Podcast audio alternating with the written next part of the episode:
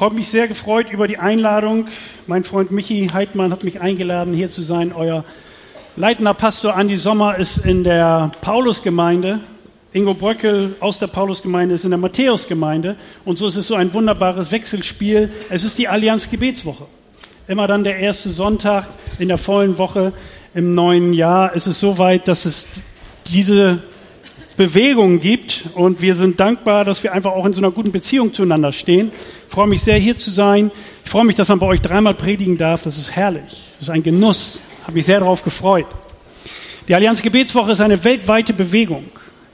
Ähm, schon im, im, letzten Jahrtausend kamen Christen verschiedener Denominationen zusammen und haben sich gesagt, wir müssen auch mal was gemeinsam machen. Das Schöne ist, dass wir das in Bremen sowieso schon immer wieder machen. Das ist toll. Und, äh, aber es ist immer wieder auch ein Highlight, gemeinsam unterwegs zu sein. Am Dienstagabend großer Lobpreisabend in der Paulusgemeinde, Donnerstag großer Gebetsabend in der Matthäusgemeinde und dann Sonntag mein Freund Roland Werner kommt und predigt im Dom. Da muss man ein wenig langsamer sprechen, weil das ist ja immer so Gehalt. Äh, die Mega Church von Bremen, der Dom. In den 20er Jahren fünf Gottesdienste am Sonntag mit über 12.000 Menschen. Also da war schon mal was los. Jetzt ist es leider ein bisschen dünner geworden, aber dafür seid ihr gut gefüllt. Das freut mich und äh, wir geben die Hoffnung nicht auf für die Landeskirche. Und es ist einfach toll, dass die Landeskirche diese Stelle geschaffen hat, äh, die ich begleiten darf. Äh, sie nennt sich Projektstelle für missionarische Arbeit in der bremischen Kirche. Ich bin sozusagen der Missionar von Bremen. Und äh, neulich kam jemand zu mir nach einer Predigt und sagte, du bist ein Rufer in der Wüste. Und ich dachte, okay. Nein, aber diese Person sagte, sie hat den Eindruck, ich bin der Prediger in der Wüste. Und ähm, wir wissen, dass die Wüste blühen kann. Wir glauben daran, dass die Wüste blühen kann. Und äh, ihr wisst, es gibt viele Gemeinden in Bremen, landeskirchliche Gemeinden, 60 Gemeinden. Stellt euch mal vor, es gäbe 60 FCBs in ganz Bremen. Das wäre schon nicht schlecht. Ne? Das wünsche ich euch auch mal. Also in der Landeskirche ist es schon mal wahr geworden.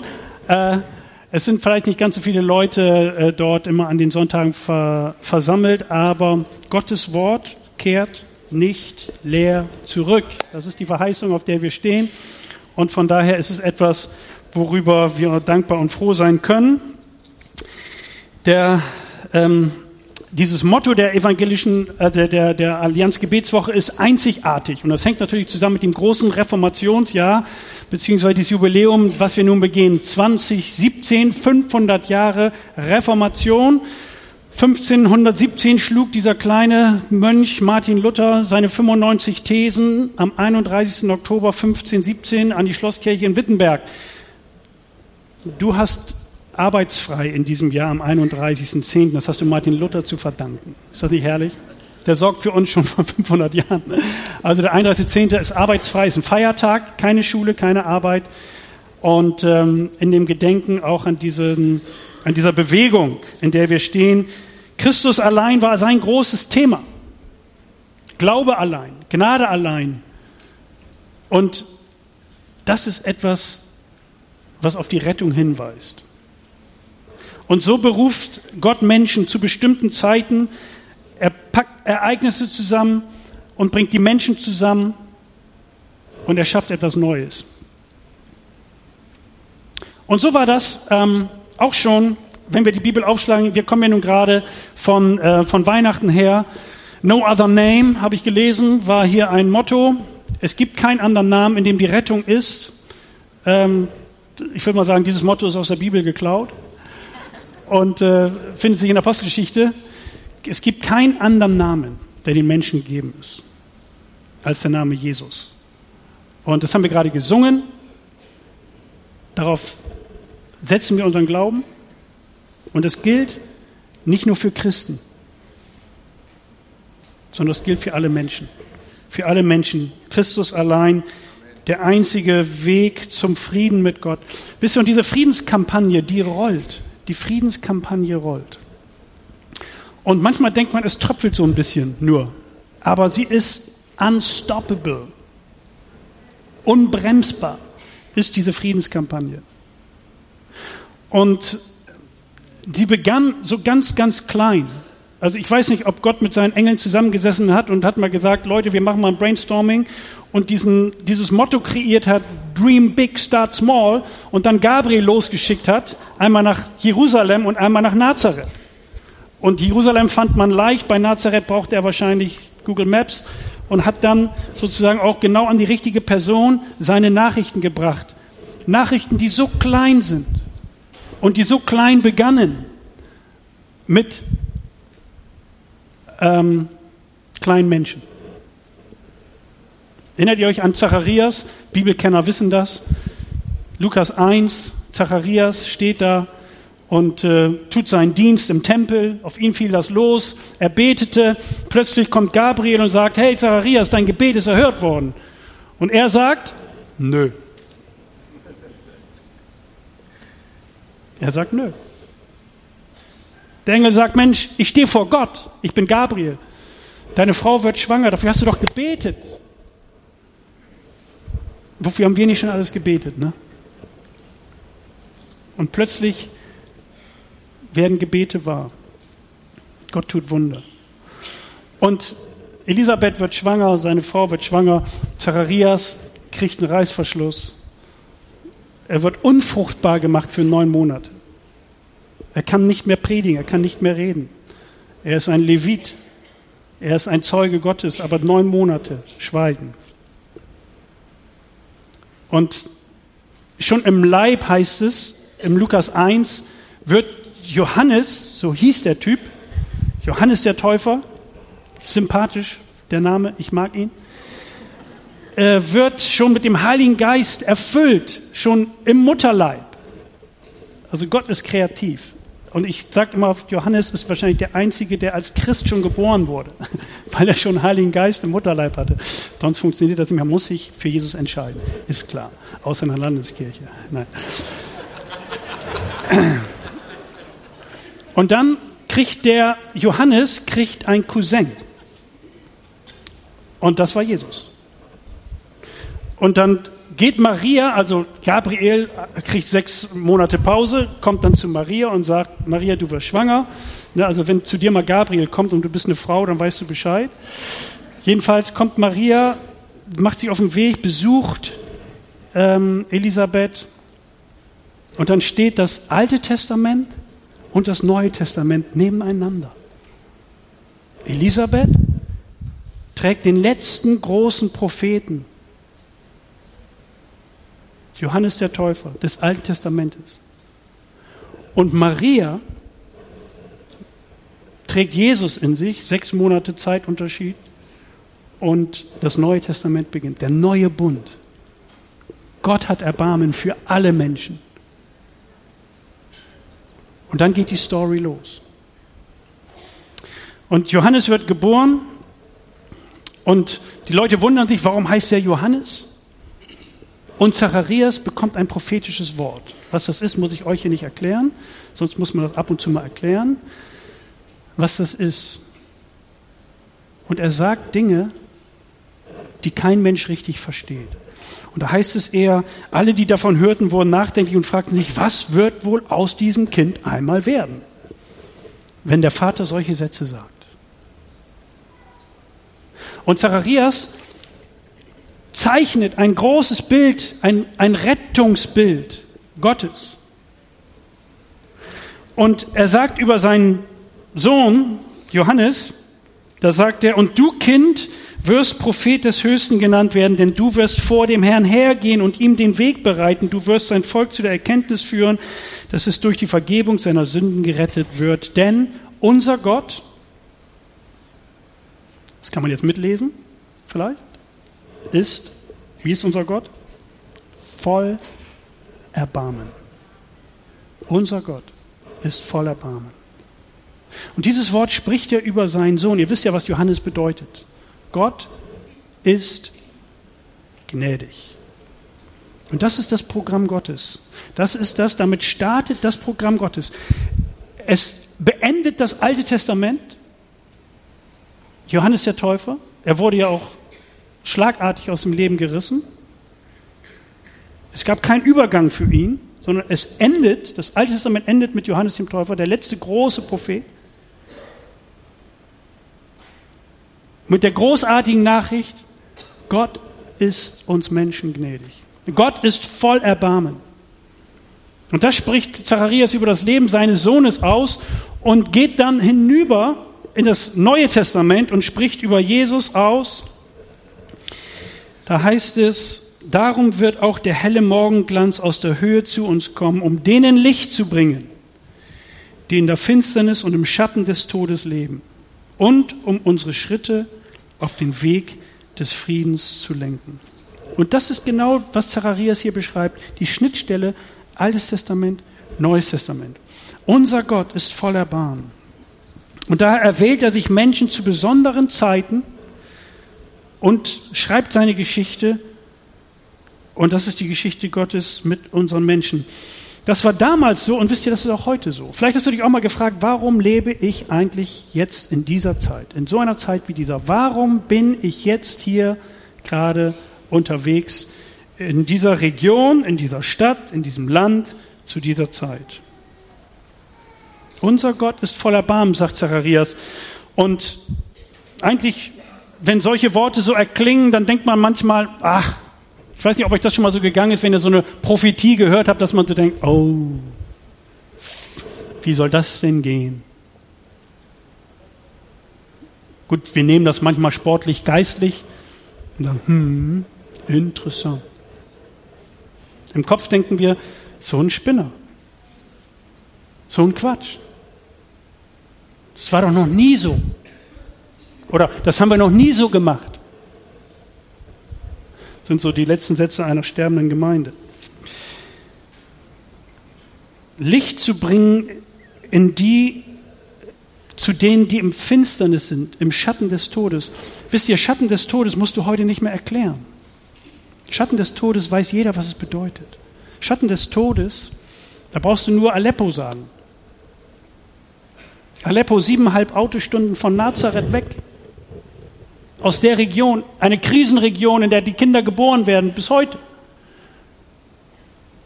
Auch damals eine Krisenregion. Dream big, start small. Gottes Friedensreich beginnt und ist unstoppable. Für uns unvorstellbar, für uns Menschen. Wir Menschen kriegen es nicht gebacken. Wir kriegen Frieden nicht gebacken. Noch nicht mal in unseren eigenen Reihen manchmal noch nicht mal in unseren eigenen Gemeinden, nochmal noch nicht mal in unseren eigenen Familien. Aber Gottes Friedensreich läuft über die Erde und mit seiner Hilfe will er uns dieses Friedensangebot schaffen. Es klingt abgefahren. Der Todbesieger, der Friedensstifter. Wir haben es gerade gesungen in diesem Lied eben ins Grab gelegt und dann der Hölle, dem Tod, den Stachel gezogen. Wahnsinn. Wahnsinn, was Gott für uns auf den Weg bringt. Frieden wird möglich allein durch Jesus.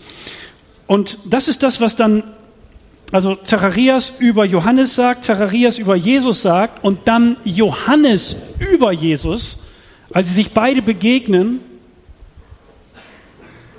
am Jordan wo Johannes Menschen zur Umkehr tauft und sagt, bereitet euch vor, Gott kommt gewaltig, ich bin der Rufer aus der Wüste. Jesaja 40 kannst du über mich nachlesen, da steht das schon.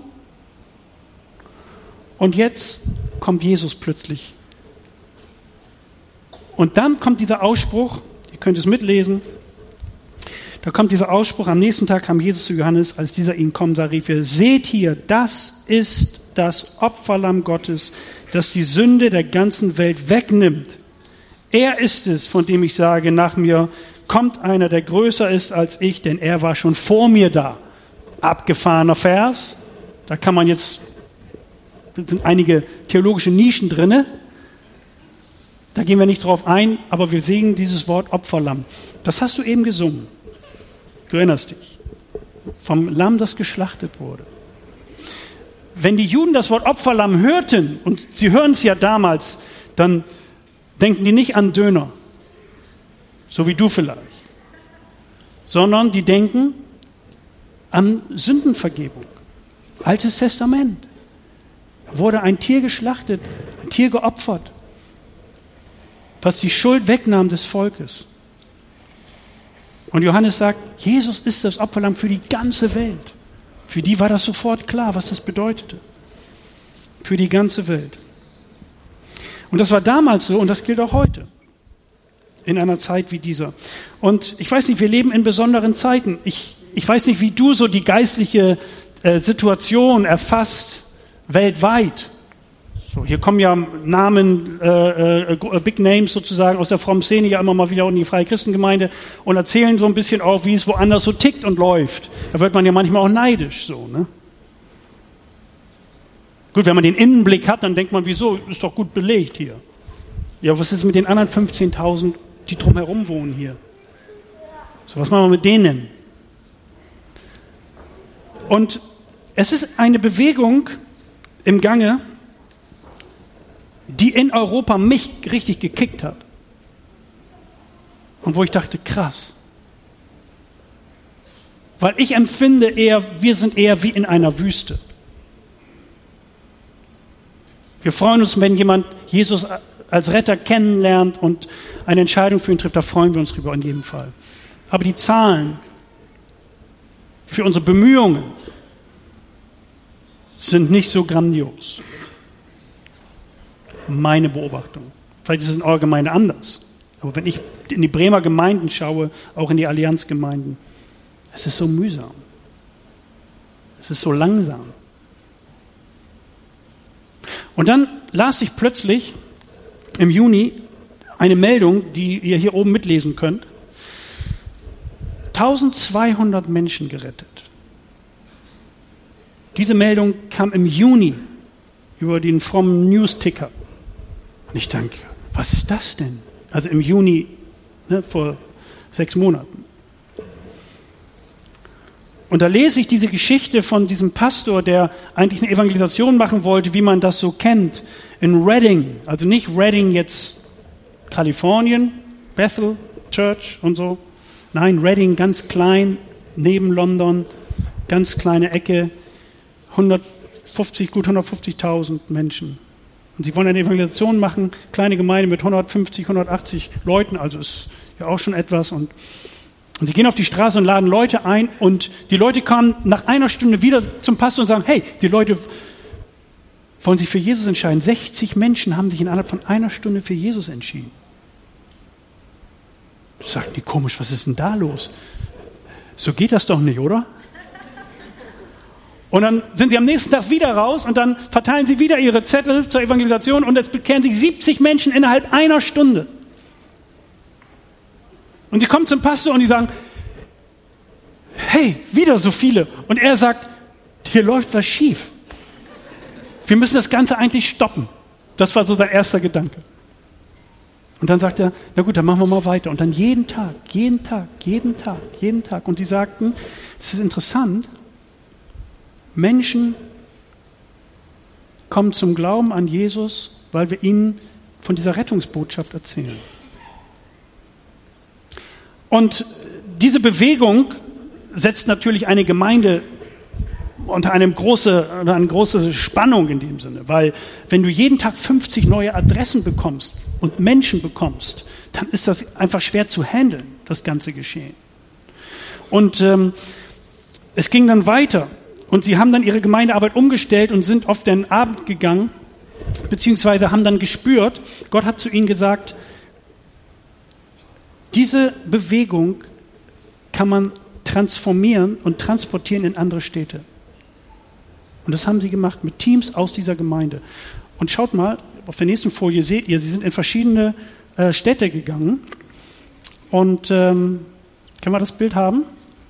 Und äh, da seht ihr den Pastor. Der Pastor ist äh, ein Mix aus nigerianisch und schottisch. Baptist, verheiratet mit einer weißen Engländerin aus der Pfingstgemeinde. So. Also eine interessante Mischung. Und sie sind in andere Städte gegangen und ihr seht, was in den Städten passiert ist. Sie sind nach Southampton gegangen, nach Leicester gegangen, nach Liverpool gegangen und haben mit Gemeinden dort vor Ort gemeinsam waren sie unterwegs. Und gleiches Phänomen. Und das Interessante ist, was sie machen, ist, wir haben gemerkt, wir müssen uns neu unter den Segen Gottes stellen. Und auf der nächsten Folie seht ihr, dass sie, sie sprechen von einem, einer neuen Ausgießung des Heiligen Geistes, fresh outpouring. Und sie nennen das Ganze the turning, die Wende. Und sie sagen, das Interessante ist, Gott verändert unser Herz. Und das ist ein Phänomen, wo sie sagen, wir beteten schon jahrelang für Erweckung, so wie das wir hier in Bremen auch tun. Viele sind dabei und beten für Erweckung. Lasst uns anfangen, für unser Herz zu beten. Und ähm, ich äh, nahm Kontakt zu dem Pastor auf und ich sagte, Jinka, was, was ist das Besondere daran? Und er sagt, das Besondere ist, dass wir an unseren abendlichen Veranstaltungen, jeden Abend kommen wir zusammen, beten füreinander, richten uns aus, lassen uns neu auffüllen, haben Worship zusammen, hören die Zeugnisse von Bekehrungen und gehen am nächsten Morgen wieder auf die Straße. Und er sagt, du glaubst nicht, der Angstlevel, jemand anzusprechen auf der Straße, sinkt. Und der Mut, auf jemanden zuzugehen, steigt. Er sagt, wir erleben eine Transformation der Herzen. Gemeinde macht sich auf dem Weg. Und ich sage, das ist ein Riesenwunder. Wir sitzen sonst so gerne bei den großen evangelistischen Veranstaltungen, hoffen für unsere Freunde, die wir mitgebracht haben, dass sie nach vorne gehen und gehen dann wieder nach Hause und sitzen auf der Couch. So machen wir Evangelisation. Aber hier kommt eine Wende. Hier kommt etwas Neues. Und der Jinker sagte mir, Johannes, hier kommt was Neues. Gott hat ihnen gezeigt, er befähigt, begeistert seine Gemeinde neu und sie macht sich auf den Weg. Du brauchst kein großes Stadion mieten oder keinen großen Raum oder keinen großen Redner einfliegen lassen. Du bist derjenige, der geht. Danke für die vier Amens.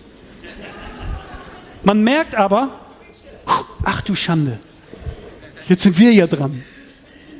Ist das krass? Und dann las ich, dass er schreibt in seinem, über Facebook, da hatten wir noch nicht miteinander geredet, Gott hat ihm gezeigt, Frankreich und Deutschland würde das auch funktionieren und sei wichtig für diesen neuen Aufbruch. Und dann habe ich gesagt, Deutschland? Das bin ja ich. Und dann habe ich ihm geschrieben, sage ich, hallo, hier ist Deutschland. Mein Name ist Programm Johannes Müller. Und dann schrieb er zurück und sagte, ja, ich will dich kennenlernen, lass mal skypen. Wir skypen, wir sagen, ey Johannes, auf geht's, ich komme vorbei. Er kam dann ins Lighthouse, wir haben mit Pastoren da gesessen und äh, machen Pläne und er kommt Mitte September. Er hat über 230 Städte Einladung mittlerweile. Aber Bremen war noch in den Top 10. Und er kommt Mitte September für zwei Wochen mit seinem Team hier nach Bremen. Und die große Frage war, funktioniert das auch über den Kanal rüber? Und das ist die nächste Folie. Sie sind nach Lille gegangen, nach Frankreich. Und er sagte zu mir, Johannes, ich hatte richtig Schiss. Ich gehe nach Lille und sage, hallo, ne, Leute werden sich auf der Straße bekehren. Und die Franzosen die sagten, ey, Frankreich, was willst du? Er sagt, stimmt, aber wir sind Engländer, wir sind auch reserviert und machen das eigentlich nicht. Das macht man nicht. Und Gott hat sich dazugestellt. Etwas Neues bricht an. Und er hat vier Gemeinden gefunden in Lille, die gesagt haben, gut, wir machen mit. Und dann hat er sie zusammengeholt und hat ihnen erklärt, wie wir das machen. Einfach diese vier Schritte, ganz einfach. Jesus liebt dich. Wir sind nicht ganz perfekt. Wir haben Schuld. Er ist für uns gestorben. Willst du das annehmen? Das, das ganz einfache Evangelium. Er sagt, keine Strategie, kein besonderer Trick. Das einfache Evangelium. Und dann haben die gesagt, na gut, wir machen mal mit. Und dann sind sie auf die Straße gegangen und er sagt, Johannes, ich habe richtig Schiss gehabt. Funktioniert das? Und er sagt, es war ein ganz ungünstiger Tag. Es hat geregnet und es war kalt. Und dann gehst du auf die Straße und dann mit Übersetzer. Frankreich. Und die treffen, er sagt, ich treffe auf die erste Person, auf die ich treffe, einen Student, der auf der Suche ist nach Jesus. Und der sich bekehrt, auf der Straße. Und er wusste, ja, es funktioniert. Gott ist auch hier. Ist das nicht krass? Und jetzt stell dir vor Deutschland. Und jetzt stell dir vor Bremen. Und ich weiß, wir denken einfach immer so klein. Also wir denken immer so in unsere Gemeinde. Wenn meine Gemeinde gut läuft, bin ich zufrieden. Das ist ein bisschen kurzsichtig, ehrlich. Das ist schade. Was nützt das, wenn es hier drinnen gut, gut läuft? Was nützt das? Also, ihr seid ja eh schon gerettet, die meisten jedenfalls von euch. So, und wenn du noch nicht, dann kannst du heute Abend das auch klar machen. So, dann machen wir die Schotten dicht und sagen, das war's. Let's celebrate. Das, das ist ja nicht das Ziel der Sache. Versteht ihr? Wir dürfen doch nicht aufgeben. Nur weil es jetzt jahrelang nicht funktioniert. Weißt du, Zacharias hat jahrelang gebetet, dass er Frucht bringt, beziehungsweise fruchtbar wird. Seine Frau war nämlich unfruchtbar. Und Gabriel sagt, hey, dein Gebet ist erhört. Und dann sagt er, nö. Ich frage dich, was sagst du? Sagst du auch, hm, aus England? Englischen Heiligen Geist? Hm.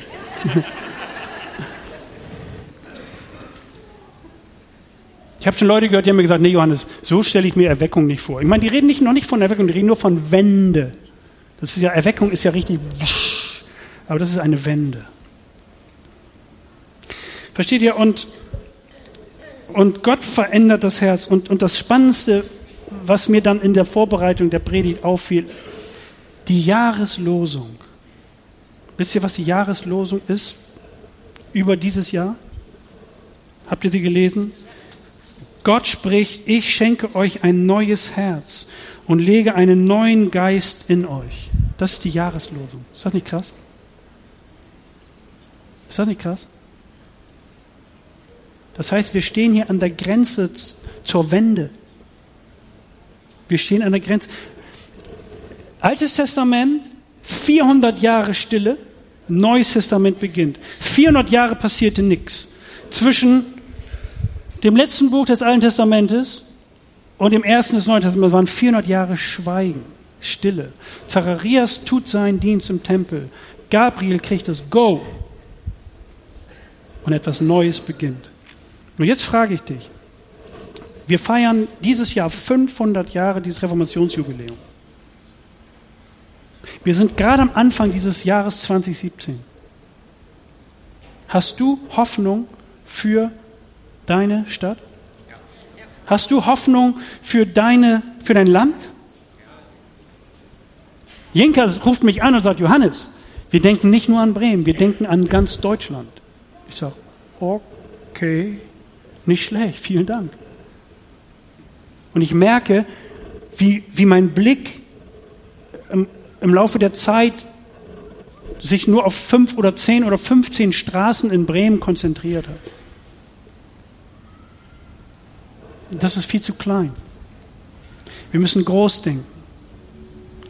Und es ist eine Sache, eine kleine Geschichte, die hier, hier vorne passiert ist, 20 Meter durch die Tür raus, im Sommer wo mich Phil Köper anruft und sagt, hey Johannes, Werner Nachtigall ist hier, wollen dich mal kennenlernen, wollen wir schnacken, wir waren am Leiter, wo warst du denn? ich war im Urlaub. Und komm mal rum. Ich sage, ja, ich dusche noch mal eben und dann komme ich rum. Und dann reden wir nach dem Sonntag, im Juli war das irgendwann. Und Werner erzählt mir von dem, von dem, äh, von dem Zeitungsprojekt, was sie in Nordrhein-Westfalen machen. Ich sage, Werner, können wir das in Bremen machen? Ich sage, klar. Ich sage, gut. In jedem Haushalt eine evangelistische Zeitung. Ganz Bremen mit dem Evangelium zu erreichen in 2017. Eine bessere Vorlage gibt es noch nicht, oder? Ich sage, was kostet das? 25.000. Okay, sage ich. Kriegen wir. Suchen wir. Beten wir. Erstmal beten, ne? Bei Geld immer erst beten. Bei anderen Dingen, die man selber machen kann, ach ja, beten wollen wir ja auch noch. Jetzt kriege ich die Nachricht, beziehungsweise dann sitzen wir in der Allianz und überlegen, wir verschieben das vielleicht, wir überlegen mal, weil manche haben viel zu tun und so. Und ich will ihm noch nicht vorgreifen, aber äh, ich kriege vor drei Wochen den Anruf und sagt, sagen die, ey Johannes, umsonst. Spender gefunden. Perfekt. Zeitung umsonst. eine Zeitung, für eine christliche Zeitung, wo drin steht, wie man Christ wird, vorbereitend in dieses Jahr mit dem Thema Reformation, mit Glaubenszeugnissen, in jeden Haushalt, in deine Nachbarschaft, in deine Straße, um die Ecke, mit den Leuten, mit denen du unterwegs bist. Stell dir mal vor, was macht das mit dir? Da denkst du, krass, kann ich jetzt schon anfangen zu beten? Genau. Du kannst jetzt schon dafür beten. Gott kann durch Altpapier reden. Der hat einen kleinen Mönch benutzt, der hat die Bibel übersetzt, sein Kumpel Gutenberg hat gedruckt und los ging's. Versteht ihr? Wir stehen an einer ganz entscheidenden Stelle gerade in diesem Jahr. Nicht nur in Bremen, aber in Bremen in jedem Fall. Wir sind hier am Start. Wir wollen das, weil es um Rettung von Menschen geht, ganz einfach.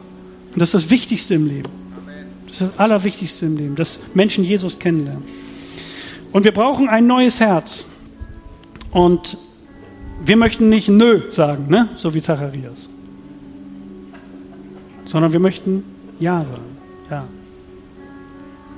Und ich würde euch einladen, jetzt aufzustehen und wir wollen um dieses neue Herz bitten, um diesen neuen Geist.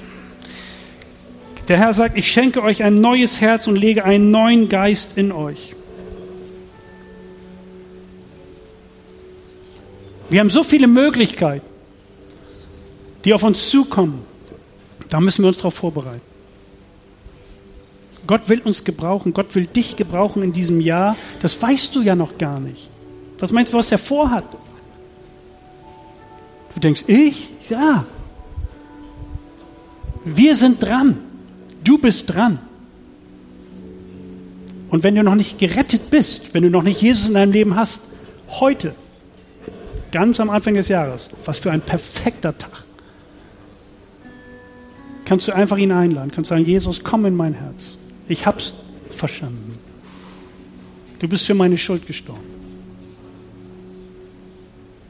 Und dann sprichst du das aus. Und kommst du hinein in die Familie Gottes kommst in sein Friedensreich. Unbremsbar, unstoppable. Und dann wirst du ein Botschafter. Und unser Herz wird neu gefüllt. Und die, die schon lange, lange dabei sind, wie Kavi vorhin sagte, so von klein auf, so, ne? Von klein auf dabei. Mann, was haben wir uns schon die Füße abgelaufen? Und unser Herz ist auf der Strecke geblieben. Merkt ihr das? Mir geht das immer wieder so. Wir brauchen immer wieder die Neujustierung. Was wollen wir gleich tun? Ich lade dazu ein. Öffne dein Herz. Lass dich vom Heiligen Geist erfüllen, erfrischen. Wenn Dinge im Wege stehen, räume sie aus. Vergebung ist da. Vergebung ist da. Und die beste Voraussetzung, mit dem Heiligen Geist erfüllt zu werden, ist, vor ihm mit reinem Herzen dazustehen. Bring die Dinge in Ordnung. Das können wir jetzt tun. Und dann erwarte. Erwarte. Wir machen das mal so, wir legen mal unsere Hand einfach mal auf den Bauch. Wir machen das jetzt mal. In der Pfingstgemeinde muss man eigentlich nicht erklären, was man mit den Händen macht. Aber wir legen, und jetzt beten wir die Dinge, die dich gerade bewegen und die dich drücken und die notvoll sind in deinem Leben und die dir Schmerzen bereiten, wo du falsche Entscheidungen getroffen hast, falsche Dinge gesagt hast, die bringen wir dir, Herr Jesus, jetzt. Wir bitten dich um Reinigung. Du bist das Opferlamm, du bist geschlachtet worden für uns. Dein Blut heilt uns und reinigt uns und macht uns neu. Dafür wollen wir dich loben und preisen. Danke, dass du vergibst. Danke, dass du vergibst. Herr, du kennst deine Gemeinde. Sie ist an manchen Stellen befleckt und voller Schuld. Reinige du uns, Herr Jesus. Reinige du uns. Komm du und nimm unsere Schuld weg. Wasch uns rein, dass wir weiß werden wie Schnee. Und jetzt öffne deine Hände. Und Heiliger Geist, wir wollen dich empfangen. Öffne deine Hände und bitte ihn. Bitte ihn, dass er dich erfüllt. Heiliger Geist, komm jetzt und fülle uns. Gib uns Mut. Gib uns Hoffnung für unsere Stadt, für unser Land.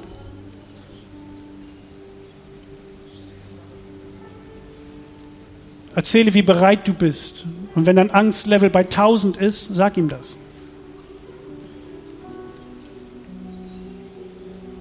Aber er will an deiner Seite bleiben, an deiner Seite stehen und dir die richtigen Worte geben, die richtigen Gelegenheiten. Wir wollen uns bewegen, Herr Jesus Christus. Wir wollen uns bewegen.